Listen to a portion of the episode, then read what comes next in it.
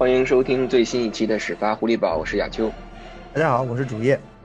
呃，不到两天的时间又见面了。应该说我们在前两天，爱国者在首轮抓下了 Mac Jones 以后呢，给大家出了一期加更的特别的加更节目。因为主页 异常 喜悦的心情至今还没有散去。但今天的爱国者跟两天前的爱国者又有所变化，因为在过去的几天里面，他们又源源不断的抓来了七名新秀。啊，今天我们就代表带着大家一起过一遍，看看这七名新秀的到来会给爱国者的这个赛季和下个赛季，甚至将来带来什么样的变化？对，那我们今天的节目呢，是在整个 NFL 二零二一年选秀结束之后，给大家带来这样一期类似于总结式的节目。我们呢，打算把爱国者在本次选秀大会上一共选选中的这八名新秀，给大家简单的过一遍。呃，更多的呢，可能是最直观的，是我们对他们的这种第一印象。至于说他们在过去在大学的时候的表现，我们可能在之后会利用，就是更多的时间，会像上个赛季那样，在微信公众号上啊，将前三轮或者前四轮的球员给大家做一个具体的视频的分析啊，分析一下这些球员的技战术特点。同时呢，我们本期节目呢还会。在介绍完这八名新秀以后呢，由我跟主页呃大概给爱国者这次的选秀打个分，嗯，非官方的形式 打一个分数。最后我们想来聊一聊之前我们聊过很多次的关于 Belichick 自己在呃第二天选秀结束之后呢的新闻发布会上，利用了大概五分钟的时间，给大家详尽的讲了一下爱国者这个所谓的评分系统究竟是有多么的神秘，或者是有多么的复杂。嗯，好，那我们话有点多，现在呢就进入正题。首先呢，爱国者在本届的选秀大会上本来拥有十个签位，但是呢，最后呢是因为第二轮选秀的时候呢向上交易，用三个签位换到了第二轮的更高顺位的签位，所以本届选秀呢一共拥有八个签位。他们呢也把这个八个签位都相当于是充分的利用了，摘下了八名新秀。那我们就一个一个来吧。第一个呢，可能就是大家万众瞩目的，大家都所熟知的，就是在第一轮第十五顺位摘下了来自阿拉巴马大学的四分卫 Mac Jones。这个球员我认为摘的非常好。那之所以说摘的非常好，也是因为爱国者的运气不错。因为我觉得他们自己可能也知道，就是在在选秀之前，可能他们也清楚很难会 Mac Jones 很有可能调不到第十五顺位。但是事实上，啊，我们之前曾经说过。这个选秀这个东西不是你能够预想好的，因为它发生的非常快，参与的球队有很多，各个环节错综复杂，一步错步步错。所以，比如说 San Francisco 选择了 Trey Lance，可能他们作为三番自己早就认定了 Trey Lance，因为我们想想，他扔了三个首轮秀进去，包括今年、明年、后年三年的首轮秀扔进去，还兼了很多次轮秀跟三轮秀，啊，拼了老本往上爬。他不可能不知道自己想选谁，但是其实作为其他球队而言，可能真不知道他想选谁。所以当三番选了 Lance 之后，没有选 Mark Jones 或者 Justin Field，可能对其他球队还是有了一定的，它造成了一定的影响，打乱了他们的一些部署啊。所以就是在这样，我觉得三番的选择实际上是整个选秀过程中的第一起小小的意外。随后我们看到了黑豹没有选四分卫。当然，这个可能是预料之中的，但是 Broncos 也没有选四分卫。同时，我们这里可能要感谢一下 Aaron Rodgers，呃，他在选秀日当天下午放出的那个超级大炸弹，可能在某种程度上也搅乱了一些球队的部署。也许 Denver Broncos 就是其中之一，这个我们不知道。但我们事实是，啊，当两名四分卫还在榜上的时候，急需四分卫的 Denver 没有选四分卫，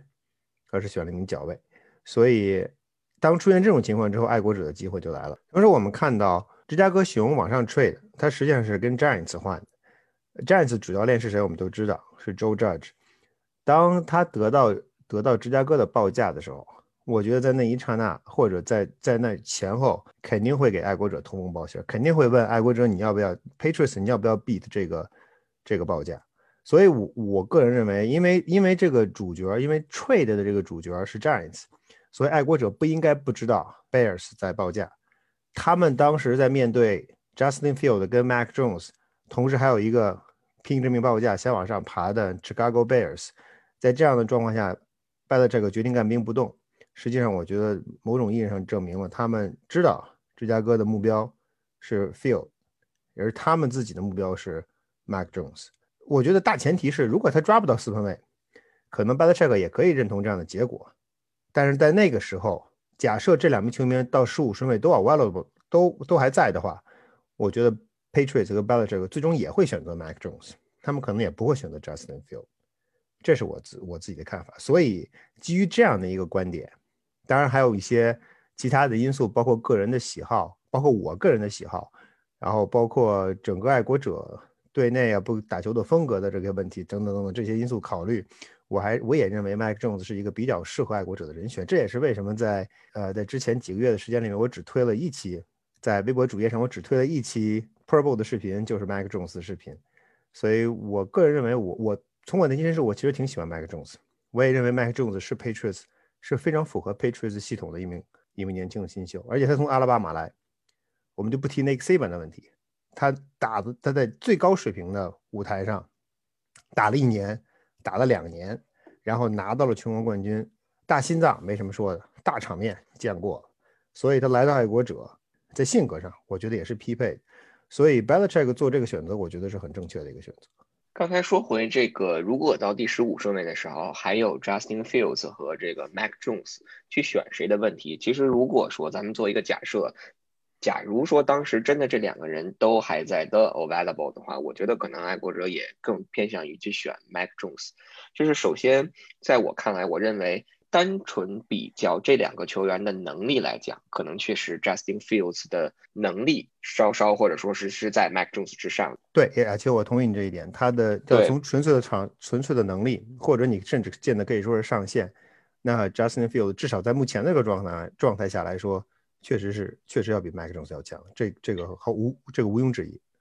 对，所以说就是说回来，就是可能，但是如果一个球队可能从爱国者的角度来想，更多的他会去选的是适合爱国者这个进攻体系，或者说适合 Josh McDaniels 的进攻体系的，因为我们都知道，其实，在去年这个 Cam Newton 来之前。啊，过去的二十年，Brady 在打四分卫的时候，爱国者更多的是这种口袋型的四分卫。那去年是不得已而为之去改变的这种方式，但是其实可能爱国者更更适合爱国者进攻体系的，或者是更对 McDaniel's 路子的，更可能更多的是这种站在口袋型里传球的这种四分卫。所以在这一点上，Mac Jones 确实要胜于 Justin Fields。所以我感觉，如果当时两个人都 available 的话，爱国者可能也会去选这个 Mac Jones。其实我对这个签位，就是在第十五顺位选 Mac Jones，我觉得就是让我觉得爱国者这个签特别值的，就是说他们并没有向上的激进去交易。对，就是他能，他他确实可能就是想要 Mac Jones，但是他没有所谓中传的那种我要交易到第七顺位啊、第八顺位去拿这个 Mac Jones。就是我们在那个加更的那期节目里，我也反复的聊到这一点，就是说。对于 Mac Jones 这样的球员，他落到你这十五顺位啊，或者是有人会说“落”的这个词儿不好，就是说到了这个顺位，水到渠成的时候，他还在这个位置上，那我自然就把他拿走了，这就是一个非常完美的一个选择了。所以我觉得我对整体的这一点还是我觉得可以给爱国者鼓掌的。亚秋，我接着你这句话说，我觉得很有意思。你你这个你提到的这个没有向上交易，说的其实非常非常到位。我一开始也认为，我觉得爱国者不应该向上交易，呃，向上交易是一个大大的 no，不能向上交易。但是第一轮当你有 quarterback 可选的时候，肯定要选，因为现在的 quarterback 确实是个问题。但是有一个有一个细节啊，我不知道你注意了没有，就是在选秀之前的一天到两天，甚至在选秀的当天，很多传媒很多谣言喧嚣尘上，说 Patriots 要向上交易，Patriots 要向上交易，Patriots 问了凯罗莱纳，Patriots 问了 Denver。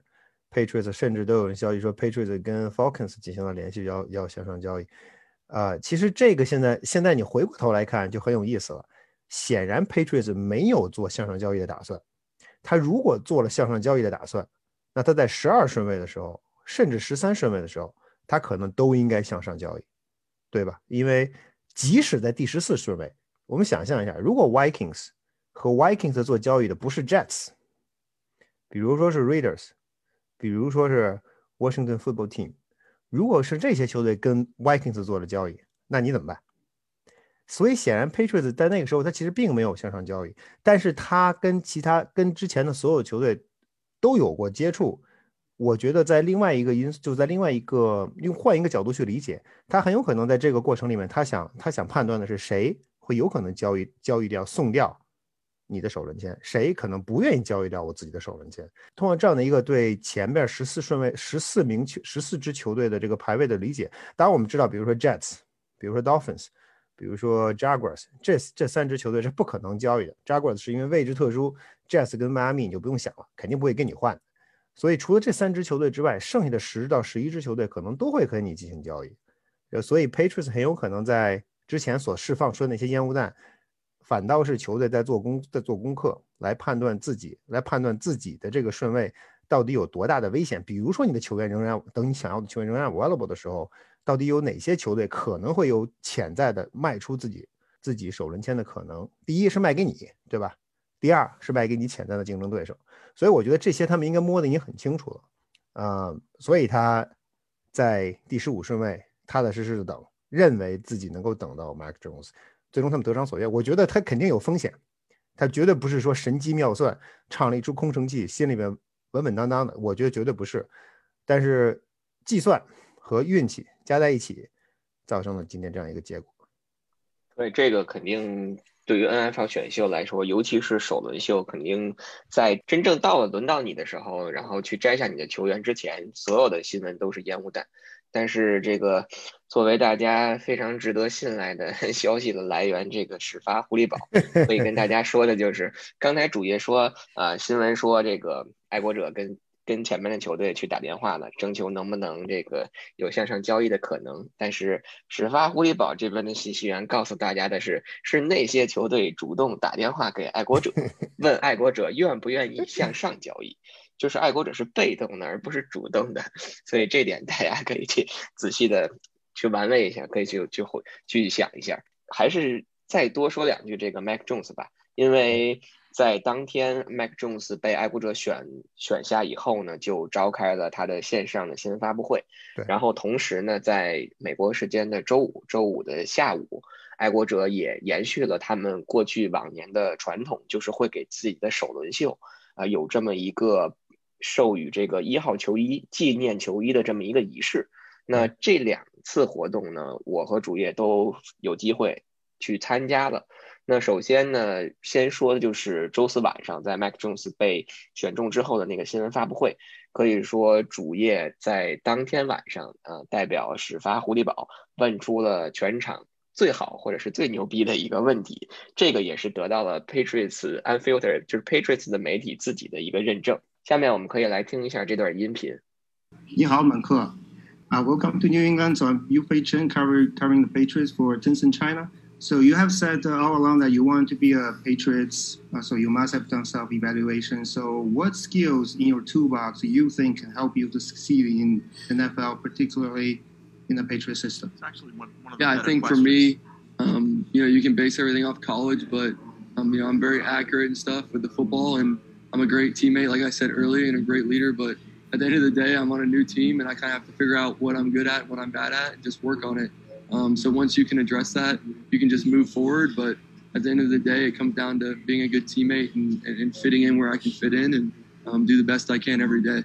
I thought the you know the uh, the question from te- the Tencent reporter, the guy from China, um, was one of the better questions. 好，大家刚才也听到了吧？这个飞哥刚才问的这个问题，可以说是得到了说这个是 the best question today。那我们让飞哥聊一聊他当时问的这个问题，具体是出于一个什么样的目的？啊，其实其实我主要的目的是想用中文给他打招呼，但是也验证他中文不行。确实是我这个说完之后，我紧紧的目光紧盯他的双眼，结果这小孩儿呃，Mac Jones 显然是没听懂，然后很迷茫的眼神，所以我只好继续往下接着说了。我其实我想问的就是在，因为我们都知道他的缺点跟优点，对吧？缺点是。跑不跑不快，缺点不是那种所谓的 mobile quarterback，但他的优点其实也很突出，临危不乱，然后能够在短的时间内找到 open 的 receiver 把球传出去。当然，很多人会说，啊，这是因为呃，巴马的 receiver receiver core 太强了。这此话不假，确实如此。啊，但是话又说回来，谁的 receiver core？Justin Field 的 receiver core 不强吗？Joe Burrow 的 receiver core 不强吗？他们其实都很强，对吧？嗯，所以，其实我不我不认为这是个问题。他真正的问题在于这个 receiver open 了之后，quarterback 能不能看到他，能不能找到，能不能把球传到他的手里？上个赛季我们也知道，我们都说 Patriots receiver 不行啊，这话可能也不假。但是当你这些不行的 receiver 在某某些特定的场合或者某些战术跑出 opening 的时候，跑出这个 open 的空档的时候，你的 quarterback 在干什么呢？你的 quarterback 在把球往地上拽，所以这就是这就是差距。或者说啊，对于我们来看，在麦在看 Mac Jones 来说，啊，他的就他自己的能力实际上是非常重要的，所以我才会问他这个问题。我想问他的就是，你在你自己看来，你觉得？啊，你现有的这些技术，现有的这现有的这个条件，你觉得什么能够保，什么是能够保证你，或者能够帮助你在 NFL 或者在爱国者的体系里面能取得成功？呃，他其实说的这小伙，我觉得这个 Mac Jones 这个这孩小孩说话滴水不漏，已经还没来到 Patriots 系统里面，就是爱国者了，已经是爱国者了，绝对是这个衣西装一脱，里面就已经露出了那个 Flying Elvis 的大脑袋，啊。他的，你看他说的话非常非常非常非常严谨。他说，第一，我的准确性，其实这话说的完全没错。他其实他的一大标签就是他传球的准，传球的精，传球的精准。然后第二，他说我有 leadership，呃，第三，我是在更衣室里边是一个非常非常鱼相处的，非常非常能团能够团结同学啊。然后他又话话锋一转说，哎呀，但是我知道我有很多不足，我要到 Patriots 去学习我这些不足，然后然后进一步提高自己，巴拉巴拉巴拉巴拉巴拉，完了。啊，这是我其实想想问他的目的，但是他是自己把自己的这个特点，我觉得他他把他他自我认知还是很清楚的。啊，Patriot 实际上确实现在的 Patriot 需要一个能够传球传得准的 quarterback，因为你打，比如说我们上上个赛季太明显了，我们上个赛季看了一个赛季的比赛，然后纠结了一个赛季，当你打出就是二档八、三档七的时候，你都知道没戏了。为什么？你知道你的 quarterback。没法把球送到 open，哪怕是这个 receiver 是 open 了，你也知道这 quarterback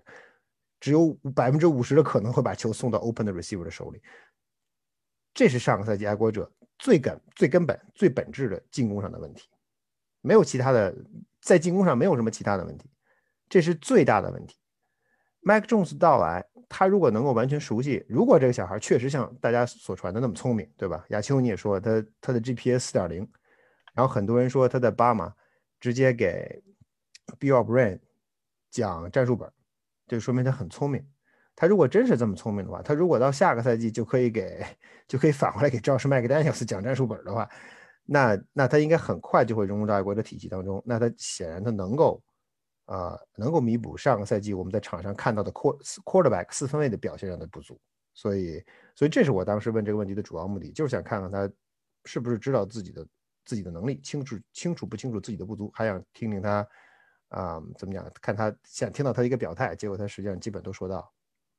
对我确实怀疑这个爱国者是有一本这个教球员如何打记者问，那所有的球员跟教练 都是非常官方、非常统一的这种口径。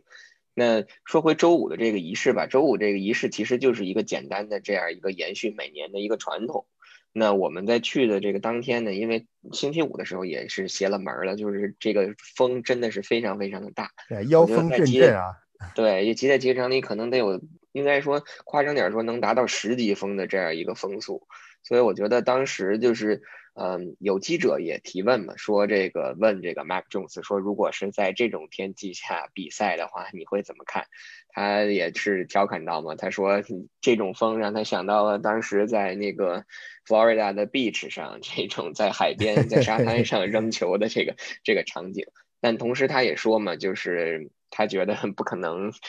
不可能新安地区每天是这样。但是呢，面对这样的情景，面对这样的天气，作为一个四分卫，你也要有所准，有所去准备，就是以不变应万变嘛。然后，所以其实整个的这个答记者问的这个环节下来，我给我最大的感觉就是 Mac Jones 第一就是非常的阳光，就是一个阳光大男孩的这个样子。第二呢，就是他确实很自信。也是如他自己说的，有这种 leadership，有这种领导的这种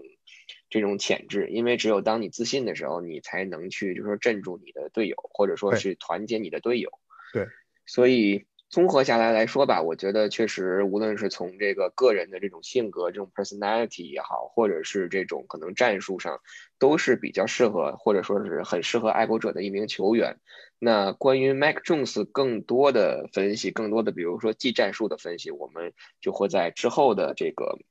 微信公众号里，然后给大家去进一步的去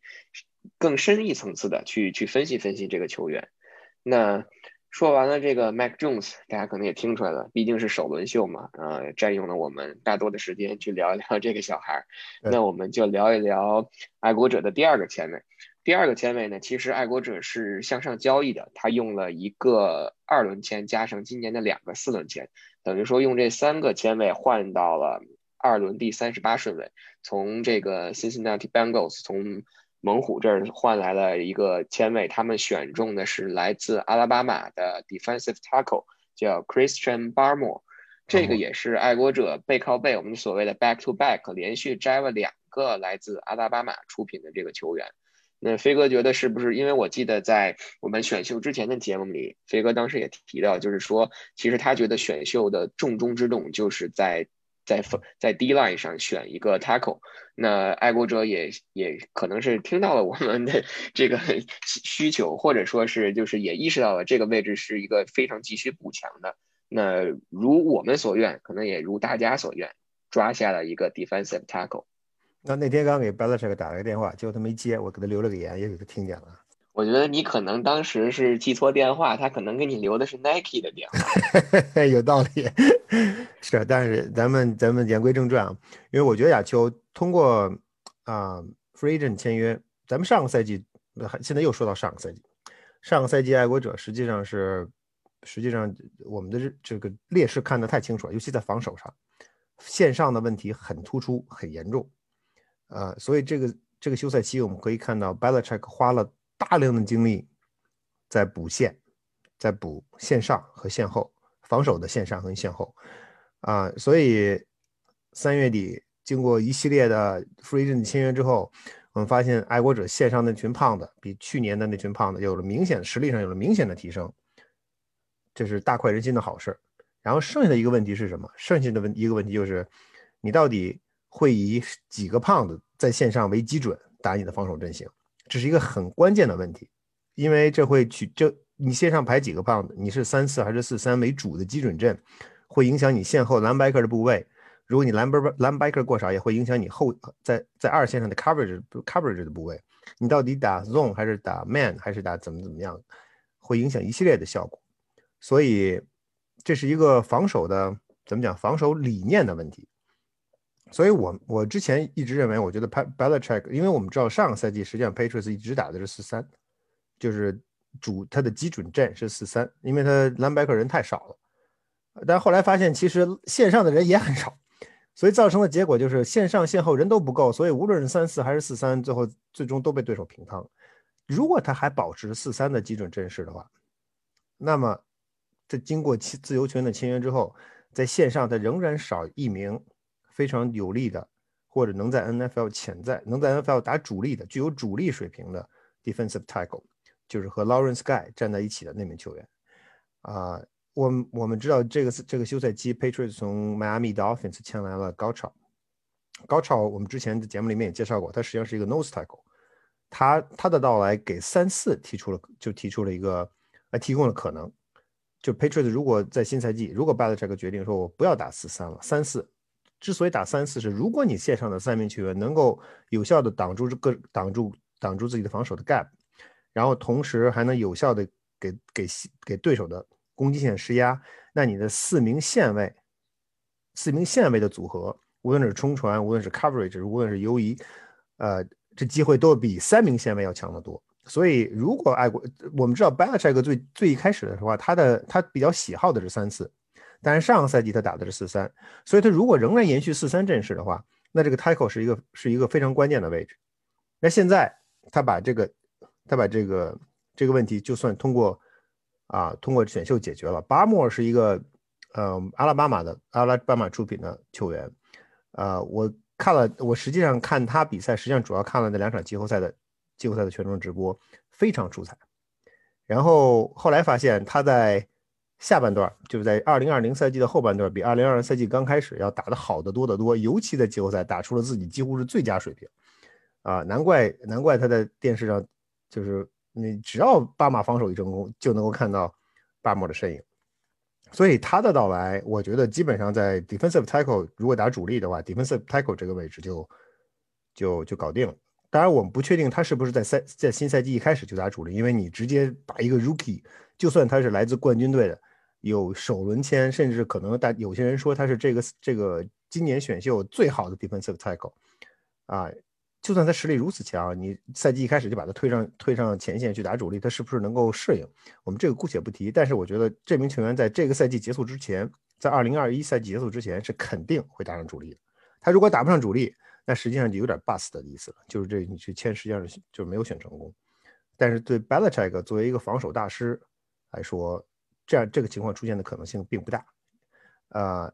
再回到刚才说的三四，如果 Patriots 最后决定说好啦，我们不打四三了，我们现在有高超，我们一个大胖在中间，我有一个非常好的 nose tackle，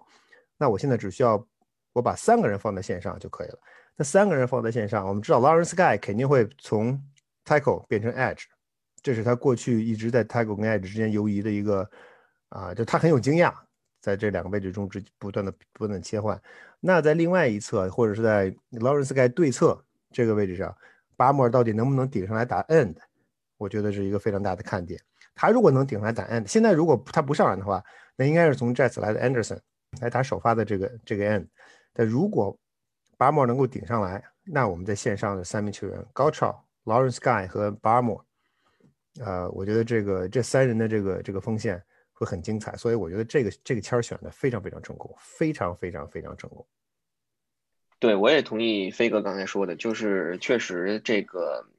巴莫尔的这个这个选择，或者说这个签位向上交易非常的值。首先，先不说这个球员，先说向上交易，因为我是觉得爱国者本来今年有十个签位，其实他可能是选不到十个签，就说用不满这十个签的。那你其实用三个签位三换一，然后向上交易，去选择可能说所谓说在这届球员的评分里，在 tackle 里，在 defensive tackle 里数一数二的这个球员。这个策略首先就是完全就是非常非常值得的，或者是非常聪明的。第二点就是说回这个球员，就是所有的积极的这一面或者是好的这一面，刚才飞哥已经分析过了。我来说两个可能稍微有一点让让大家去担心的点吧，就是去给他挑挑刺儿，对吧？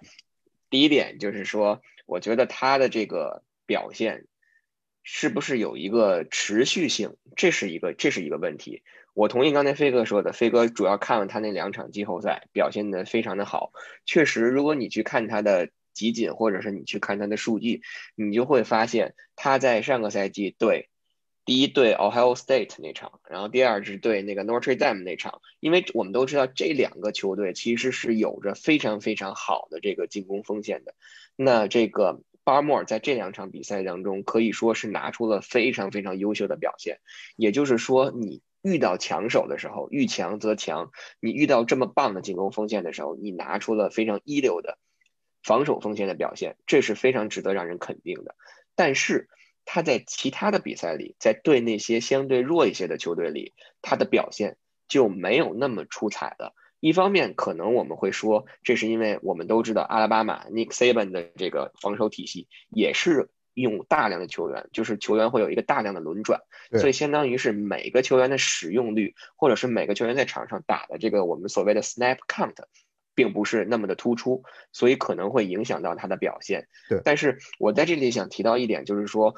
我我更看重的，或者是我更想去关注的是这个球员能否拿出一个非常持续性的表现。这个是我觉得作为一个新秀，可能如果他能比其他新秀做得更好，就说明他确实是高于其他新秀一筹的，在这个位置上是一个非常非常好的 pick。但如果说他没有我们所预期的这种有一个非常持续性，我们叫 consistency 的这种表现的话，也 OK，因为这就可能就是一个新秀作为一个二十岁、二十一岁出头的这样一个年轻人应有的一个表现，所以这个是。我更看重他的一点。第二点，我我补充一句，我插一句嘴啊，就是这块儿，嗯，我我非常完全同意。但这条这个地方就能够看出来，啊，我们现在不敢把话说得太满，我们也不敢说给 Belichick 套多大的光环。但是这个就在在你在恰恰在你说的这一点上，实际上就能够看出 coaching 在整个 football，无论是在 college 还是在在在 pro football，在在在啊 NFL，啊，无论是在哪个领域里 coaching 对一个球员的影响。啊，这个球员到底会不会对对教练的执教或者对教练的啊一系列指导的方法有反应或者遵从，就能够看出这个教练的水平是不是是不是到位了？我不觉得 Belichick 在这点什么问题，而且啊，想必因为我们我我知道 C 版就是关于 Bamor 的啊，是不是呃愿意虚心接受训练啊这些问题，其实早有传闻，但是根据 C 版的说法，Nick C 版的说法。他不觉得跟巴莫交流或者跟巴莫在日常的训练中有任何问题，而且从一个事实就是从巴莫巴莫在这个赛季越打越好，最后在两场比赛里边，两场决定性的比赛里边打出了自己的最高水平。我觉得从这一点来说，就说明这名球员实际上第一有潜力，第二对教练的安排跟部署和对教练的对教练给他带来的那种激励是有反应的。所以这是一个啊，这是一个非常好的一个。表现，如果要反过来，比如说头三场别打的特别好，到了季后赛人没了，那正好这个概念就就就就变过来了。嗯，很有默契。其实飞哥把我想说的第二点给说了，就是。我觉得这个球员他确实嘛，就像我刚才说的，二十出头，就是年轻年轻的毛头小子，他肯定会有一些不成熟的这种因素，然后他可能也会有一些场外的因素在。但是我觉得，既然是 Nick Nick Saban 认可的，既然 Belichick 跟 Saban 有这么多年的这种深厚的这种友情也好，对，然后这种这种橄榄球上的这种这种共通也好，我觉得既然是 Nick Saban 已经认可了，然后。Belichick 又从 Nick Saban 那儿得到了很多关于这个球员的消息，那我觉得场外的这个因素，或者说他不成熟的这个因素，我们就可以把它姑且的算作一个一个潜在的可能，但是我觉得是是可以去调教的。我觉得应该算一个 low risk，嗯，这这这签绝对是 low risk high high return，就所谓的低风险高回报。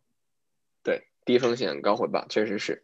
好，那我们说完了两个阿拉巴马出品的球员，那我们就来到了爱国者的第三个签位。爱国者的第三个签位呢，就是在三轮，其实是三轮利用的那个补偿签，在第九十六顺位选择了来自俄克阿俄克拉荷马大学的 defensive edge，叫 Ronnie Perkins。Perkins 这个人，他的到来，我觉得其实我们之前也也聊过，说其实爱国者在这个 edge 上。不是不是那么的缺人，因为在休赛期签了这个 Matt Juden，又签回了这个 Calvin Noe，然后再加上之前又有 Chase Winovich，然后还有去年的两个新秀 Josh Uche，还有这个 Afrey Jennings，飞哥觉得在这个位置上又选了一个 Edge，选了这个 Perkins，他对于现有的这些球员会不会，比如说对 Chase Winovich 会不会是一个比较大的冲击？我觉得对于 Chase Winovich 来说，就算没有 Perkins，他这个新赛季可能也会过得不是特别。如果他还按照他上个赛季那么打的话，如果自己仍然不成熟的话，那他这个新赛季也会过得不怎么舒服。现在来了这么一来了这么一个这么一个主，一个魂不吝的主，那那 Winovich，呃，真是得怎么讲？真是要好好的自己给自己加把劲儿，否则的话，这个这个未来怎么样就不好说了。啊，但是我觉得对于爱国者防守体系里来说，阿秋，我觉得，呃，Belichick 显然上个赛季打成那个样子，他是很心痛的，他真是很心痛。我们现在看出来了，他确实很心痛。他不仅在 Free Agent 里边拼着命的往往线上堆人，现在我们看到在选秀里边，除了 Quarterback 之外，Quarterback OK，你们都说我 Quarterback 不行，我也觉得 Quarter Quarterback 不行。好，我把 Quarterback 问题解决了，解决之后回过头来，剩下两个尖通通都放到了线上。通通都放到了线上，意味着什么？意味着他清楚的认识到上个赛季那么打是不行的。你再有，你有再强的后边，你有再强的啊二线或者 coverage 能力，你线上的七个人、八个人不行，那你一切都无从谈起。上上次上赛季被人家被人家玩命跑，马踏平川那样，那在在 Belichick 看来显然是不可以接受的，所以他才会不断的要加强线上的防守力量，所以他要补 edge。嗯，我觉得另外一个因素就是，咱们一会儿也会说到，就是实际上爱国者在这次选秀里没有选线位，实际上是没有选线位，啊，具体怎么样我们一会儿再说。所以他有这样的考虑，他之所以选，之所以选了 Perkins，把他放到，把他作为一个 edge 选进来。我们知道上个赛季啊，Josh u s h 啊 f e r Jennings 啊，Jennings 这个这名球员比较特殊，就他上个赛季实际上没打出来，所以他这个赛季怎么样我们也不知道，他也是巴马的。啊，所以我们希望在这个赛季能打出来，但是我们姑且不提他。但招是乌什，这个密西根的小孩，上个赛季其实打得非常好。他的上个赛季的位置就在线上线下、线上线下不断的在在变换，取决于自己的，取决于爱国者当时的就是就是呃场上情况。但是其实根据他的速度，根据他身体条件，他在线后的冲击效果明显要比线上好，所以。打完那个，所以这个我觉得本赛季在做人员上，因为你打这今天今年 Belichick，我还要再提一句，Belichick 其实昨天在发布会上他说了一句非常非常非常经典的话，除了的那个呃选秀系统以外，他还说了一句非常好的话，就是我们要先把好球员选来，然后再琢磨怎么用他们。上个赛季他显然招式乌舍就属于那种好球员，他选来了，然后试了半天，哎，我估计他是试明白了，可能知道了招式乌舍可能放在线后。效果会更好，也就是说，新赛季乌什他的这个 label 可能从 edge 或者是 D line 可能就要变成 linebacker 或者 outside linebacker。你他如果去彻底打 linebacker 之后，那你在 end 上可能就需要一个替补，或者需要一个年轻的新秀、年轻的血液来顶上来。那是谁？那 Perkins 这一签可能就是为了，就是为了这。对，说到这个。不管这个球员是谁是好球员，先抓来，能不能用第二年再说这个问题，就 是因为其实其实这个球员这个 Perkins 他在在选秀之前啊，不管说是在 Mock Draft 也好，或者说是 NFL。专攻这个选秀的这个 Daniel Jeremiah 这个这个评分的体系 中也好，这个球员可是排在四十四位，就是对相当高，低对排在排在相当高，排在四十四位的一个球员。这个这样一个可能排进前五十 Top fifty 的球员，能落到第九十六顺位，这等好事儿能让小鸡教练溜走，这是完全不可能的。所以我觉得。不管怎么样，先把这球员确实先把这球员抓来。对，然后这个新秀嘛，新秀都是去值得去打磨的。我们给他充足的这个时间啊，第一年哪怕用不上，到第二年再去用也 OK。比如说这个 Damian Harris 不也是到第二年才开始慢慢的这个大放异彩的嘛，对吧？除了去年这个 Dogger 以外，就说第一年就就就已经就已经展现出了自己的能力。Dogger 很可能是被逼的。啊，对，那这个这也是一种可能，但是我们就是说，在现有的这种阵容深度有有一个质的飞跃的基础上，选这样的一个球员，然后去培养一年，是非常值得、非常划算的。对，说完了第三个前卫，那我们就来说爱国者在这届选秀里的第四名新秀，那就是同样来自俄克拉荷马大学的跑位 Stevenson。今年这个，如果你只看了爱国者选的前四个人，还觉得挺有意思的。两个巴马的，然后两个俄克拉荷马的，可能你会 觉得这个爱国者或者是小鸡教练可能想着就是从一个体系里，然后抓来两到三个人，大家对这个体系比较熟悉，然后互相知道知道这个底细，然后可能从配合上或者从默契上更好。但是说回这个跑位啊，说回这个 Stevenson，我知道好多人会有疑问，说爱国者怎么在缺外接手然后的情况下，居然又去抓了一个跑位？呃，从我的角度来讲，我我来先说，其实我觉得这个签位在第四个球员选这么一个跑位是是挺好的一个，是一个是一个上签儿。为什么这么说呢？首先，这个 Stevenson 他是一个很大的这种跑位，或者说他的体重达到了两百四十五磅，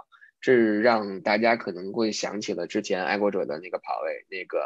Blunt，LaGarrett Blunt。嗯，我觉得去年爱国者在跑位上。虽然说跑位的板凳深度很厚，但是我觉得大家不知道有没有一点，就是注意到，就是去年在 Burkhead 受伤之前，更多的在 Goal Line 的这种 Running Back，当时选择的都是 Burkhead。Burkhead 的这种意志品质，或者是他在场上的这种能力，或者是他在这个。端区里这种冲球的能力，这个是无可厚非的。但是其实从 Burkhead 的角度来讲，他的身材或还是小了一点。那今年如果补充这样一个 Stevenson，如果说是专攻这个在端区内的或者一码线、两码线的这种短码数的这种这种冲球、这种达阵，是一个非常好的选择。当然了，这个跑位并不一定在这个赛季就能打上比赛，或者甚至说是可能也是要留到下个赛季才去用。但是我觉得在这样一个位置上选择这样一个跑位还是非常值得的。但是同时话说回来。第一点，签就是选了这个 Stevenson，可能也就意味着 Burkhead 回不来了。而第二点就是，我们知道 Sony Michelle 今年今年其实会有一个第五年的选项，但是在这种情况下，大概率爱国者也不会激活了。所以 Sony Michelle 明年不在队中了，James White 也是只有一年的合同。那其实我们所谓的爱国者的跑位组的板凳深度很厚，在一个赛季之后。可能就会突然面临一个比较捉襟见肘的问题，所以我觉得在这个位置上选一个跑位，在我看来是一个非常好的一个选择。我吧，亚秋，我还是觉得就是在在这个位置上选跑位，呃，不能说是个错误的选择，因为其实的没有人会比教练组更熟悉他们现在球队内啊人员的组合呀，还有 contract 的状况啊，或者续约的可能性啊。但是其实你想。Sony Michel 作为首轮秀，作为一个呃传统意义上虽然不是很壮，但它实际上也是一个属于属属于那种类类似那种 power back，实际上是 between the tackle 那种 running back 啊，咱不能说他很强，但是也不能说他很不强或者很次啊，他只可能没有没有达到首轮签的首轮秀的那种标准，对吧？通过几个赛季下来，我们看可能他还不如 Damian Harris。呃，但是你说他就一定要一定会比 Stevenson 强吗？或者说反过来说，Stevenson 会比一定会比 Dam 呃呃 Sony Michel 强吗？Sony Michel 啊，亚秋刚才你提到了呃他的这个五年的第五年的合同的选项啊，外国者爱国者应该还有两天的时间，如果没记错，应该到五月三号为止，就下周一为止，他就要激活这个选项。他如果不激活，他就没有了。我觉得我现在仍然会认为他应该会激活，因为他的这个钱其实很便宜。如果没记错，大概是四百七十五万还是四百八十万美元左右。嗯，如果你用这样的价钱能够再留他一年，留他一年，或者哪怕你把他留下来，然后明年或者找时间再把他 trade 掉，其实都是一个很不错的选择。嗯，所以你在这个位置，在这个时间节点选择了 Stevenson。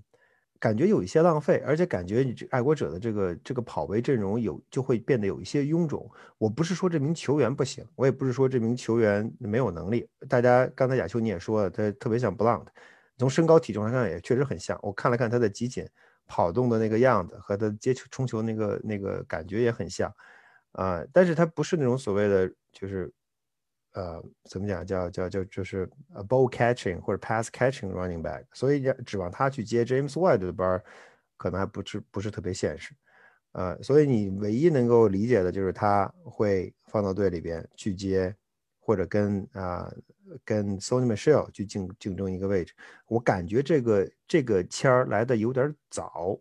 啊。第一是第第四轮选他有点早，第二一个就是觉得今年选他有点早。如果你要是把这个位置留到明年再去补你的 RB，显然可能感觉更更恰当一点，因为我们知道现在其实爱国者到这个时间点啊，可能还是更需要在 receiver 和 linebacker 上做一些文章。但是他们他们显然，我觉得可能在他的这个系统里会发现 Stevenson 的 value 很高，还是要把它弄进来。而且我们之前曾经说过，我自己今天在微博也说了，呃，反复强调爱国者的在。在 Belichick 最近一段时间，他会看，在他看来，最最近几年，他形成了一个观点，就是跑位实际上是一个消耗品。呃，多好的跑位都是个消耗品，我用的越狠，他消耗的越快。Damian Harris 打得很棒，去年打得不错，今年我肯定会用他。我用的越狠，他消耗的越快，那怎么办？Sony Michel 之前打得不错，我已经他已经消耗的差不多了，我今年还会用他，他也会消耗，那我再选一名跑位，可能他会是他是基于这样一种这这样一种逻辑或者这样的思路。才进的选择 Stevenson，呃，我觉得这个，呃，前三轮我前三前三签儿，我可以给他，我觉得 Belichick 可以打 A，这个签儿有一点点有一点点疑问，但是鉴于爱国者目前队内啊漏洞不多，呃，在这轮选跑位完全可以接受。我最后说一嘴啊，我觉得在这里可能不是一个很好的预测，但我觉得 Sony Michelle 的这个膝伤或者是他这个伤病会是一个特别特别大的隐患。我我有点不想，不是说不是说的是不好听的话，就我有点不祥的预感。我觉得他这个伤这个赛季可能又会又会老伤复发，或者是怎么样，因为。连续两个赛季，两个休赛期都做手做手术，然后去解决自己的这个膝膝盖的这个伤病的问题。所以我觉得 Sonny Michelle 的这个这个身体状态，我是打一个特别特别大的问号的。所以我觉得今年选这个 Stevenson 是是还是一个不错的选择。我们看看这个小坦克今年在啊场上会不会给我们带来什么惊喜？对，今年也许都用不上，或许可能是为了明年准备。而且还有一种可能嘛，这就是有了这个 Stevenson，你到了这个端区里，去年那么好的这个 Jumbo Package、Jumbo Formation，你就不用这个 Cam Newton 自己跑了，对不对？要不然每次都得他去冲。亚秋不是不用 Cam Newton 自己跑了，是不用 Cam Newton 了。还 是这个东西，以后以后再聊，以后再说这个。好，哎，说完这个前四轮的这个选秀，那我们接着说到第五轮啊，也是爱国者的第五个签位。爱国者在这次选秀里第五个签位选择了来自密西根大学的线位啊，Camaro McGraw。刚才飞哥说到一点啊，就是说其实没有选真正的线位，这个是为什么呢？因为呃，我我我我纠正一下亚秋，我我刚才的意思是说，就是实际上没有选，没有通过这轮，没有通过选秀。解决今年线位的，就是线位上的问题。因为现今年线位上有什么问题呢？今年线位的问题就是年龄稍微的偏大啊，因为呃，高万诺、海涛这两个人像年龄偏大啊，所以这个在在速度上，在活力上，呃，稍微差了一些。但如果你把赵氏赵氏乌舍撤回来，可能情况会有所变化。到时候我们再看啊。但是我我刚才的意思就是说，就是如果我们有一名，如果你在选秀里面选来了一名年轻的线位，啊，用相对比较高的顺位选来一名年轻线位，能够在比赛中用上，能够在比赛中有机会出场，那在你的线后啊，会是一个非常有利的补充。所以这是我这是我的目的。但是实际上通过这个选秀，呃，Mike Gorn 来了以后，你发现，啊，他在他在密西根打球，但他实际上在上个赛季他实际上伤了。他伤了十字韧带，那就意味着你十字韧带我们都知道，一伤基本就伤一年，对吧？呃，你不接好了，然后恢复，慢慢调整，然后如果你作为一个 rookie，你就不就就意味你伤一年就意味着什么？意味着你错过了休赛期，你错过了 OTA，你错过了 mini camp，错过了 training camp，错过了季前赛。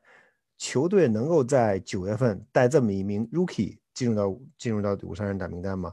我觉得可能性非常小，很可能你直接就上 IR。你在八月份直接上 IR 意味着什么？意味着你这个赛季就报销了。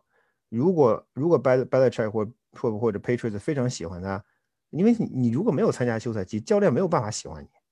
对吧？所以这是一个非常矛盾的问题。如就算教练想带着你，把你打一个标签，叫你就是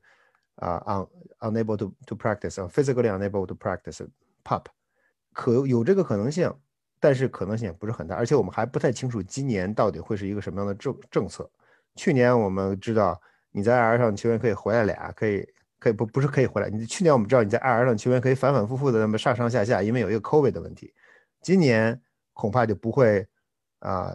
再给你这样的优待了。所以你愿意为这名球员而浪费一名从 IR 上回来的一个名额吗？显然也不会。你愿意在大名单往下砍人的时候，给他为了给他留一个位置，把他放进去，然后等到等到。等到卡完人之后，再把他放上 IR，从而为他未来在常规赛里边下 IR 提供机会吗？可能也未必。所以他可能这个赛季是打不了的。这个赛季如果打不了，那就意味着这个选秀实际上 Patriots 没有选择一个能用的 linebacker 啊，选择他更多的是为了下个赛季。对这点，飞哥说说对了。刚才我看了一下那个 Belichick 关于这名球员的那个采访。他也说到嘛，上个赛季就说伤了十字韧带 ACL 以后呢，这名球员直到二零二二零二二赛季才会回来，或者他他原话是才会 available。所以其实他已经变相宣布了，就是说新的这个赛季这名球员就是不会指望他去为爱国者出场比赛了。但是对线位的这个位置可能是做一个长远的规划，为之后的赛季去做这么样的一个准备。我觉得这个选择风险可以说不高，但是回报其实可能也不会特别高。为什么？就是作为一个 rookie，ACL 伤对任何球员来说，伤掉 ACL 其实都是一个风险很高的事情。然后他是一个 rookie，你不知道他是怎么样，他不了解你这个系统，然后你等于实际上他养一年的伤，呃，这个签儿这个签儿选的有待商榷。接下来来到爱国者的第六个签儿，也就是在第一百八十八顺位，爱国者选择了来自密苏里大学的安全卫 safety，呃，Bledsoe。这名球员，飞哥对他有有了解吗？我觉得到第六、第七轮这几个球员就都都没有听说过。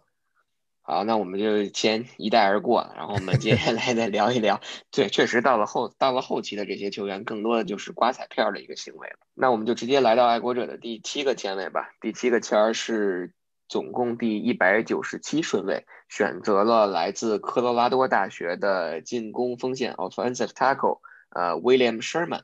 Sherman 这个球员还挺有意思的，他这个选择很很符合这个 Belichick 在进攻锋线球员上一贯的这个选择，就是 big and strong，又大又又壮，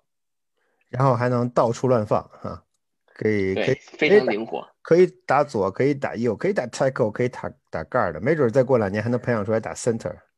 这也是个六轮秀，会不会像去年的 Mike Ovenu 一样，也成为一个最佳的一个 pick？我们还是可以拭目以待，或者可以期待一下。对，亚秋，我觉得你这个这个这提的特别好。我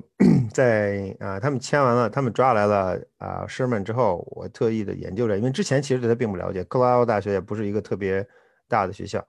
啊，所以着重的看了看他的介绍，然后看了看他的一些比赛视频。当然，这个是非常短的时间看。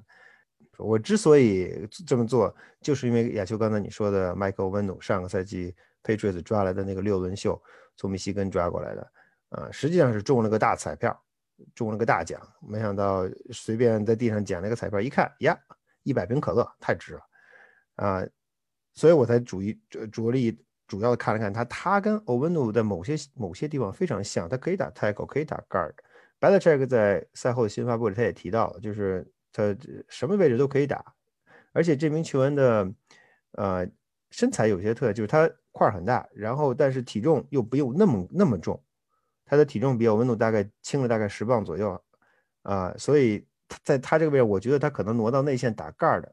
反倒可能会更合适。但有一点大家要注意，就是爱国者今年锋线人才济济，所以这个这个小孩今年到底会是怎么样，我们还真不太真不太清楚，除非他在休赛期真是。嗯，发挥的特别出色，否则他可能进不到大名单。但是有一条是什么？就是并不意味着说他就怎么样。但是至少他的出现代表爱国者教练组在做一个啊，在做一种打算，就是今年爱国者的锋线没什么说的，足够了。这个锋线如果联盟不是不是第一，也能进前三，我觉得很可能就是第一、第二的水平啊。但是明年就不一样，为什么？Isaiah Wynn 明年就到期了。如果爱国者不在未来几天里边啊 pick up 他的第五年球队合同选项啊，那他明年他就要么你给他打 tag，要么跟他续约，要么他就 FA 走人了。然后我们也知道 Trent Brown 今年从 Raiders 回来的那名球员，他明年也是合同到期了。所以你一左一右两个主力 tackle，明年很可能就不在。当然，我们说很可能就有点武断，就是有可能就不在。所以你还是要未雨绸缪的想一下明年怎么办。那。既然你有这样的顾虑，你现在开始选一个 tackle，而且实际上是照着欧文度的模模板选了一个 tackle 来，也许能有用，不知道六轮六轮的一个选秀权用了就用了，如果要是中了呢，连续两年六轮刮刮中彩票，我觉得也能传出一传出传承一种，还不是两年哈，我们在历史上的历史上六轮刮中的彩票还是刮的还挺多的，所以所以也是一也也不失为一个一个很好的方式，我所以我觉得这个签选的很有意思。第一个六轮刮中的彩票用了二十年，然后 对二十年以后这人走了以后，去年第六轮又刮了一个，不知道这个能用多少年。然后今年今年执着于六轮再挂一个，看看效果怎么样吧。呃，说爱国者最后一个签儿吧，第八个签位在第七轮二百四十二顺位，终于终于终于终于选了一个外接手。来自呃 University of Central Florida，就是佛罗里达，不太不太知道这个中文怎么去说这个球球员，说这个学校，但是无所谓吧。这就是来自这个佛罗里达那片儿的一个外接手，叫叫 Trey Nixon。这名球员我是完完完全不了解，但是直到了最后一个签位才去抓一个外接手，在我看来其实有点充数的嫌疑。肯定是充数，不是嫌疑亚球，就是，呃，可能 Belichick 也想就是抓一个试试嘛，对吧？看到这个孩子还在，呃，弄来用来试验，因为其实你不抓他，你很有可能，如果你真的对他感兴趣，其实你不抓他，你也很有可能用那个 draft free agent 方式把他签来，你你你都已经到二百四十二了，你再往后也不会有什么人把他抓走了，你这丢你失去他的机会几率已经很低很低很低了，啊，但是他们显然认为。抓一下试试，就是证明这名球员在他们的这个评价系统里面比那些不入流的，呃，不入流的球员可能稍微高了那么一点点，仅此而已。呃，他可能速度还行，我看了一下他康曼的数据还不错，尤其在速在跑上。可是，也许学校太小，也许也许他打的比赛太少，其实没没发现他有什么更多的亮点，尤其在 YouTube 上没有看到他的一些精彩的片段。呃，这小孩儿。在接受采访的时候倒是很很开心，这个这这这激动激动的心情溢于言表，说哎呀，我这我这辈子这辈子我这辈子我值了，我我活够本了，被爱国者选中，我可以吹牛吹一辈子了。这心态也不知道是好是坏啊，你 还还没开始。对，到时候可以给我孙子说，当年爱国者选了我，是吧？是这个目光得远大一点，你这一一条一条腿抬起来还没迈进门呢，这个不能打退堂鼓，要继续往前走。嗯，我希望他能够跟之前某位七轮秀的外接手或者 QB 转外接手一样吧。希望他们能，希望他能从埃德曼那里学到一些经验，能够能够在今年的，嗯，外接外接手的竞争当中能够找到自己一席之地。我们只能这么说了，因为他怎么讲，他，呃，爱国者目前的外接手阵容实际上并不是特别的充裕，除了那两个新啊休赛期转来的。阿戈尔跟 Born 之外，呃，我们还要再数一遍，比如说 niki harry 他可能是 Number Three，呃，也许 Jacoby Myers 是 Number Three，这这两个人是可能三四，然后再加上，呃，加上顺序排下来的就是 Gunner Gunner Shevsky，然后就是 Trey Nixon，所以他我觉得还是有机会的，他还是有机会往上冲一冲，至少在球队找到自己找到自己的一个位置，搭上个末班车。然后再想办法，嗯，我们看吧。呃，这在外接手这个问题上，爱国者今年实际上没有没有解决，在没有通过选秀进行解解决。呃，休赛期的 free agency 签了两个人，加上自己上个赛季残存的那个外接手的核心，呃，看看他今年今年会不会还有什么其他的动作。那我们说完了这个爱国者在今年的选秀里。八支签位选来的八个球员以后，呃，Belichick 其实也在今天的选秀结束之后，对爱国者今年的整个一个选秀做了一个简要的总结。一句话总结下来就是他很满意自己的选秀，啊，选到了自己想选的球员。但同时，其实他在这个新闻发布会上也给我们带来了另外一则消息，就是爱国者在两千年跟 Belichick 一起。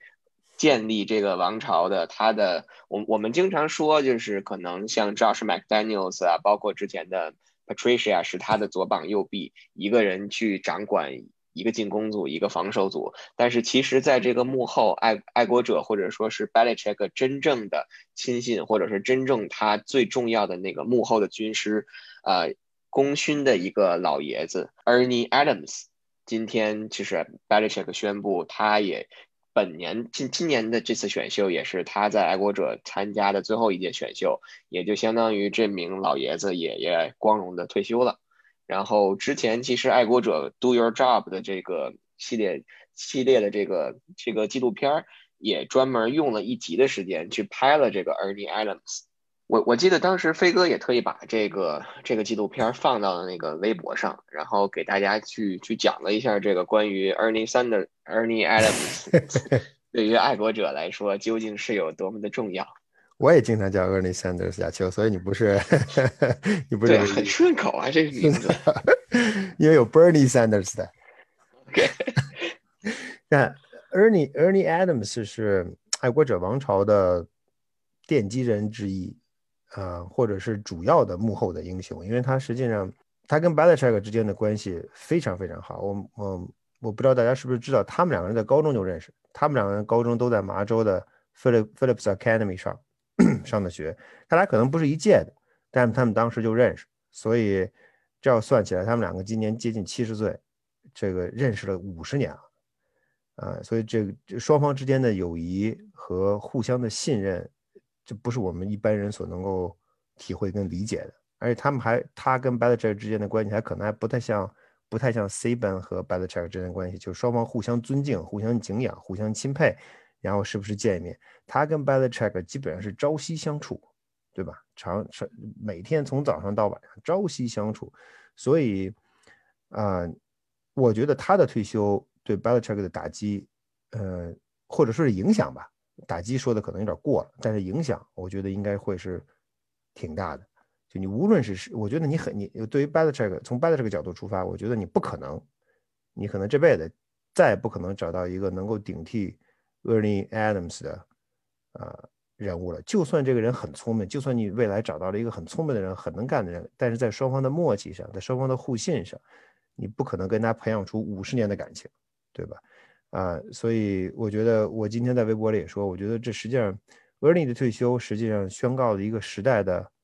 终结。当然，这个时代真正终结的那一刻是 Belichick 退休。可是，在此之前，我觉得现在实际上在 Belichick 这个大王朝里面，一个一个很关键的人物从台前走到了幕后，啊，退出了历史舞台。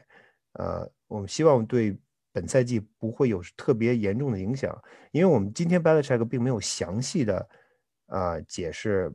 Ernie Adams 到底是怎么个退休法。你是是这个赛季结束之后退休，还是明儿就退休，还是呃我就我就管一部分工作了，这个球探工作我就不管了，还还没有说这个具体的这个情况是具体这个这个是是什么一种情况？实际上是记者问的，有一个记者波士顿先驱报的记者问了一句，说说是不是？听说厄尔尼要退休了，然后把他这个接的这个话茬解释了一下，但他还没有具体的，他没有具体的解释厄尔尼厄尔尼 Adam 到底是怎么怎么退休，嗯，所以我们希望，因为在球队加大了投入，然后又选择了一个新的 quarterback，我们希望不要在这个在教练的这个环节上，或者在在在这个就所谓的这个 front office 出一些什么幺蛾子，呃，能够平稳的过渡，然后能够能够在成绩上有所体现。呃，当然，回过头来，我们也要祝 Ernie Adams 啊退休生活愉快。老爷子一把年纪了，很不容易，而且很辛苦，而且确实他为立爱国者立下了赫赫战功。我们作为爱国者球迷，过去二十年享受的这个荣光，其实有很大很大很大一部分都应该属于 Ernie Adams。对，祝老爷子这个。退休生活愉快吧，同时也希望大家可以到主页的这个微博上再去找一下当时那个 Do Your Job 那个纪录片，去回顾一下这个 Ernie Adams 究竟是怎样在幕后，或者是怎样给爱国者、给 Belichick 提供了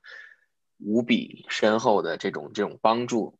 亚秋，你说到这个 Do Your Job 这个纪录片啊，啊，爱国者这个。在这个爱国者北美的球迷圈里，流行了一个有一个神秘的词儿，叫叫 pink stripes，翻译成中文就是粉条，不是吃的那个粉条，是粉颜色的条。之所以会有这个词儿呢，就是当时在 Do You 照拍这个拍这个剧的时候吧，因为涉及到很多敏感信息嘛，所以很多当以当这个镜头里出现白板的时候，啊，白板上的东西都被就都被虚化了。这是很正常的一件事情。这个各个球队在拍纪录片的时候都会这么做。结果呢，在给在给呃 Ernie 拍的时候呢，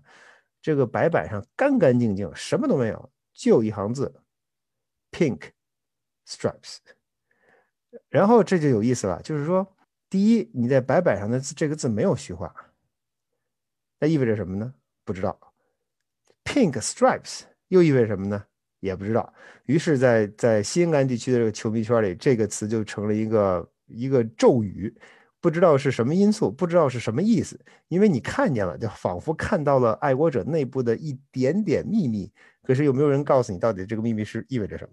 所以呃，今天在记者发布会上呢，ESPN 的 Mike Grace 也问了 Belichick 说，能不能告诉我们 Pink Stripes 到底是什么意思呀？Belichick，呃，我是不会说的，我不知道啊，这事就就过去了。我觉得这恐怕会变成一个，会变成一个 一个历史悬案了，因为厄尼一退休，估计啊，就更不会有人站出来说解释这个 Pink Stripes 到底什么意思。我们 这是很有意思的一件事情。这种留给爱国者留下这种悬案数不胜数太多了。比如说，当年 超级碗为什么把 Malcolm Butler 摁到这个板凳上，包括这个 Pink Stripes，我觉得可能橄榄球一方面是在于看这种场上激烈的这种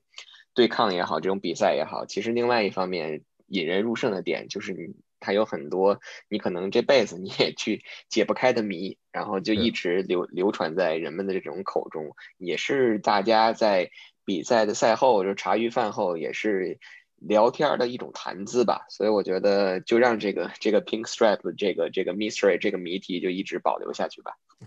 那在说完了爱国者本届的选秀的八名球员以后，然后我们也简单的回忆了一下，或者是讲述了一下关于 Ernie Adams 的这个故事以后呢，那我接下来我跟飞哥两个人简要的吧，或者说是出于我们的这个认知，给爱国者这届的选秀呃打个分儿。那飞哥先来，飞哥觉得就是如果咱们说总分一百分，满分一百分的话，你觉得可以打几分？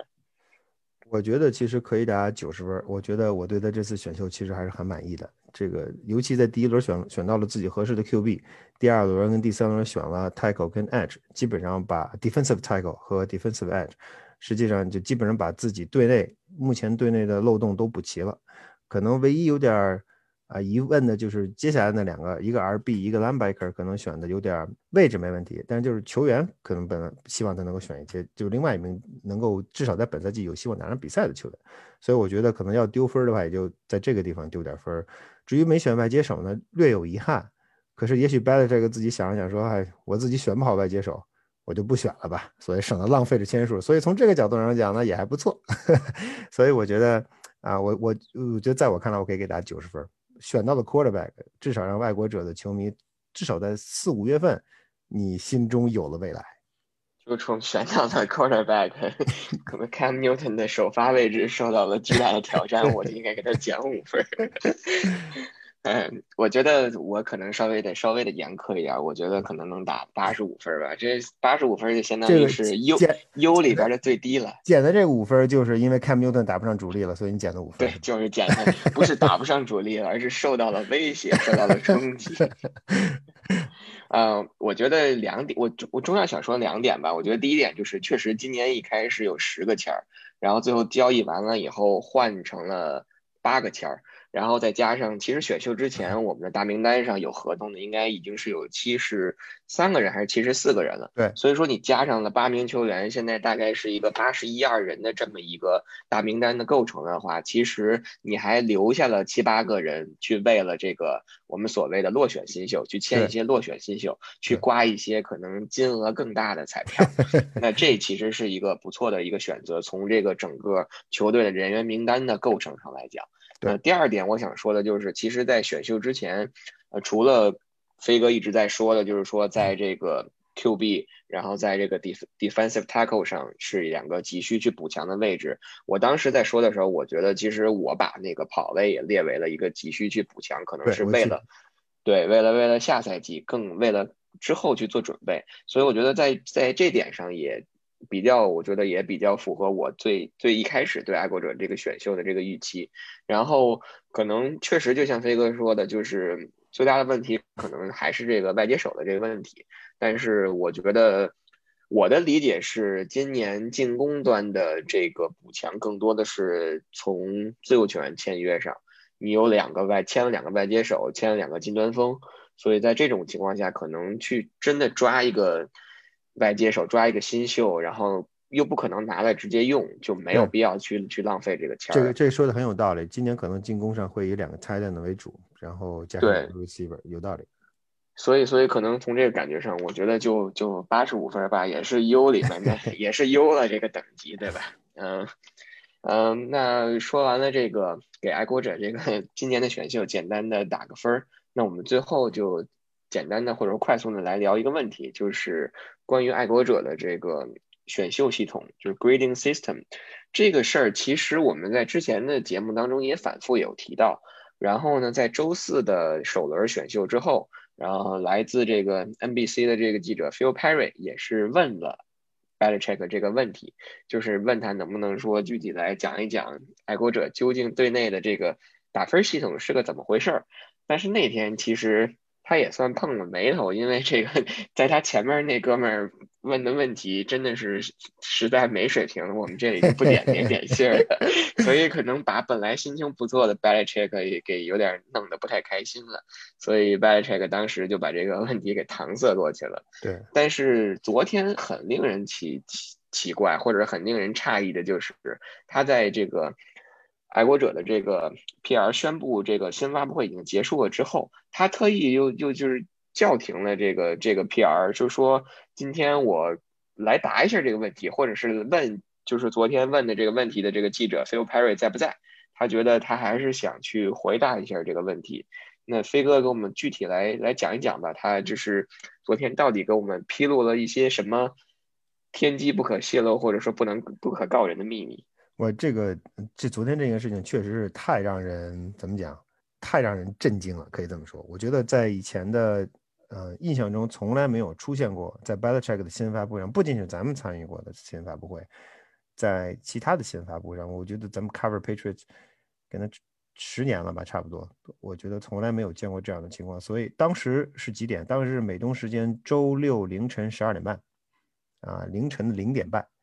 已经很困了，已经有点困了，大家都可能想赶紧回家睡觉去，或者不是说回家吧，赶紧关上笔记本就睡觉去了。你赶紧说完就完了。结果 b e l l a c h e c k 叫停了，说我要把这个事儿说一下。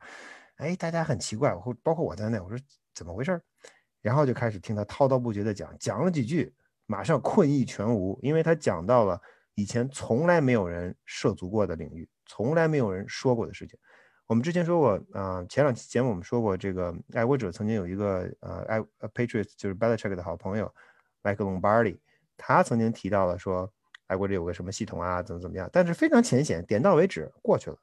Belichick 昨天实际上又往下走了几步，告诉我们这个系统里都有什么东西。虽然他不可能通过五分钟的时间告诉咱们，告诉大家这个系统怎么使，如此这般，但是他实际上触及到了这个系统的。呃，非常全面的一个概括。呃，我今天在微博上，我觉得昨天晚上我听完了之后，这个心情非常激动。睡，刚才我就说的睡意全无。所以等到看到了他的 transcript 之后，一句逐字逐句的把他说的话翻译成中文。大家有兴趣可以去看一眼那个微博。我觉得这个里面的信息量非常大。啊，总体来讲，他就是说，爱国者评分不仅仅是不是说给这个球员评一个分就完了的，不是说，哎，这哥们儿我给他。八十七分，那哥们给他八十六点五，这个八十七就比八十六点五强，不是这样。他的系统里面是要用了好几种的方式，好几种的啊元素，比如说颜色、数字，然后还有加上字母，有的时候可能还是若干个字母，不是一个字母。然后在这样的有这么一个啊，实际上是一个相当于一个三维的这么一个打分体系。然后这个打分体系意味着什么？对一名球员来说，这。这个打他这名球员的表现怎么和这个打分体系连接在一起呢？这个打分体系实际上反映了这个球员的方方面面。比如说，他不仅是场上，包括他在场下。比如说他在场下，Belichick 后来举了个例子，就是说，呃，你告诉我说这名球员有五十分，那我知道他五十分什么意思。你告诉我有八十五分，我知道他八十五分是什么意思。我不知道这个什么意思，一个数字说明不了什么问题。但是如果你用给他一个颜色，然后又给了他一个字母。这样对于我来说，我就理解了啊，这个颜色可能代表着什么，这个字母可能代表着什么。比如说，我可能代表这名球员转没转过学，这名球员受没受过伤，这名球员换没换过位置，这个球员参加过有没有参加过全国的最高档次的比赛，或者还是只是在一个地图的小学校打球啊。然后有些时候，他巴特乔又讲说，有些时候某一个元素，或比如说某一种颜色，就能够完全。我我就你看到这个颜色，我就完全不用再考虑数字和字母了。这颜色出现了就 OK，就是他了。或者有的时候这个数字出现了，我就知道 OK，这颜色我也不用考虑了，就是这名球员了。或者字母出现了，我就知道 OK，在这种特定条件下，我就根本不用考虑这个球员其他因素了。这个字母就是一个决定性的因素。所以这是他们的一个系统，一个系统非常一个复杂系统所能够表述这个球员信息，能够最有效的用最有效的方式来表述这名球员的信息。b a t c h e c k 最后强调，我今天也看到有些朋友的留言啊，b a t c h e c k 实际上最后自己强调，这个系统并不是一个准确的系统，不是一个正确的系统。他不是说这个系统是完美的。有些人球迷可能开玩笑说：“哎，你你凭这个系统，你怎么 draft 的这么烂？”他并不是说这个系统就非常非常的有效，能够帮你准确的 能够能够抓到 Tom Brady，今年抓 Tom Brady，明年抓 Gronkowski，后年抓一个 Edelman，等等等等如此之般，并不是这样的。他们通过这个系统，因为球员这么多，对吧？我们知道你最终选秀选中的是二百五十名球员，然后同时你还有上百名落选新秀，你除了上百名落选新秀之外，你还有更多的在今年毕业的球员。直接去卖保险了，没有参加，没有参加跟 NFL 相关的任何，他们基本球职业生涯就终止了。这些人加在一起可能有上千人，那他怎么能够啊快速的从这上千人当中筛选出来一个一个池子，然后再从这个池子里边再筛选出来一小撮人，再从这一小撮内再筛选出来又一小撮人，最终放到自己的我们所谓的选秀板上，对吧？选秀的 board 上，然后开始前前后后的挪来挪去。然后最终再做出选择，在选秀大会上做出选择，他怎么才能把怎么才能完成这样的信息收集、采集、分析，最后甄别这个工作怎么完成？它需要有一个程序化的东西。他昨天所讲的颜色、数字、字母，实际上是一个爱国者队内的一个程式化的程式化的系统，来帮助他们归纳、总结、分析的，是不是有效？肯定有效。是不是准确？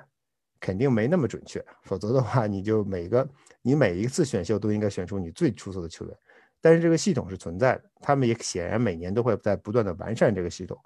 啊，我觉得这这这个巴特这个昨天讲的这席话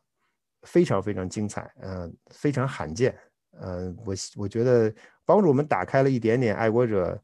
爱国者队内的大门，嗯，希望以后能有更多的机会能让我们看到更多的东西。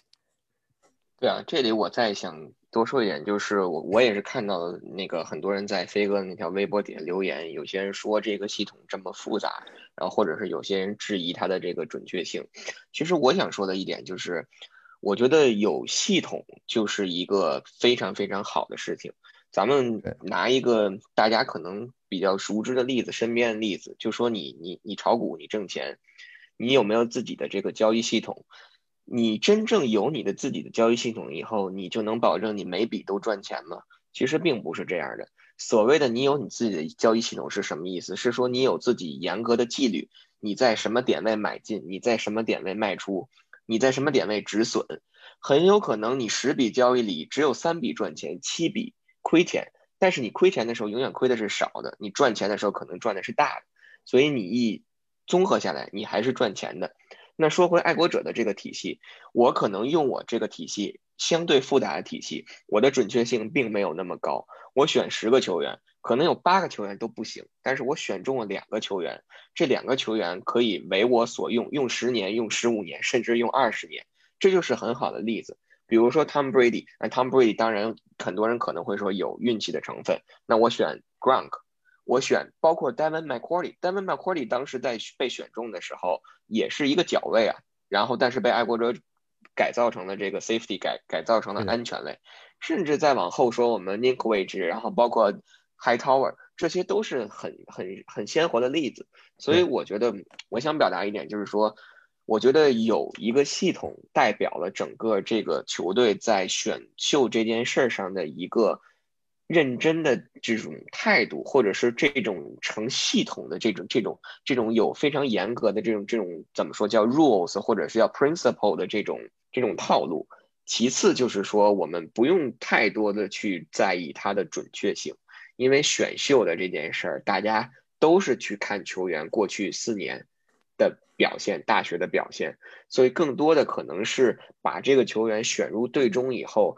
怎么能帮助他去融入你的体系？怎么去改造他？怎么去培养他？所以我觉得，在我看来，综合看来，就是我觉得这个体系虽然复杂，但是其实它还是很有效的。同时，我也希望啊，希望亚秋，希望他们，比如说今年选砸了，明年选呃去年选砸了，今年选砸了，那你可以是在试错的基础上来改错，对吧？希望明年后年能够选得更准。当然，这是我们的我们自己的说法，我们 Belichick 并没有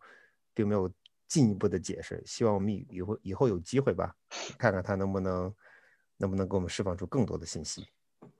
这样这样一看来，这样一下子，其实我们感觉球迷有两个功课可以去做的。第一个功课就是我们之前说过，研究一下 NFL 这个选秀的这个补偿签儿到底是怎么算的。第二点就是根据 根据 Belichick 透露的这一点点信息，用颜色啊、字母啊、数字来来去给球员评分，或者是来去。判定一个球员究竟这背后是一套什么样的规则？我相信有些球迷可能也非常感兴趣，也可以真的去去研究一下，去探索一下。是。那我们这期关于爱国者二零二一年选秀的回顾，或者是球员的介绍呢，就到这里。在节目的最后呢，其实我们也想给大家带来一个小福利，或者是带来一种全新的改变，就是我们想在未来的某一期节目里，嗯，做一个全新的尝试，就是我们想，比如说找。两两到三名这个爱国者的球迷来跟我们做一个现场的或者说叫实时的连线，啊，我们可能会提前的圈定一些话题，选定一些话题，然后希望这些球迷呢能参与到我们的讨论当中，然后也给我们带来一些不一样的想法或者是不一样的角度。对我们其实亚秋主要是想，咱俩今天聊过这个问题，希望像让在那期节目里，在那期节目里面，啊，这两三名球迷将成为主角，我们主要是作为作为串场的主持，帮助他们从头串到尾，然后听听大家对爱国者啊，第一选秀，第二 f r e g e n 第三这个赛季的展望，都有什么样的想法和看法。所以呢，我们也希望有。兴趣的球迷可以在我们的各大平台，包括微信公众号、喜马拉雅，或者到主页和我的微博下留言，然后我们之后可能会具体的联系你们，然后看一看我们究竟怎么样能推出这样的一期节目。也希望大家呢能够积极踊跃的参与，福利总在最后。谢谢大家跟我们一起听我们俩一起白话了这么这么长的时间。好，那非常感谢大家的收听，我们这期的节目就到这里。谢谢大家，我们下期再见。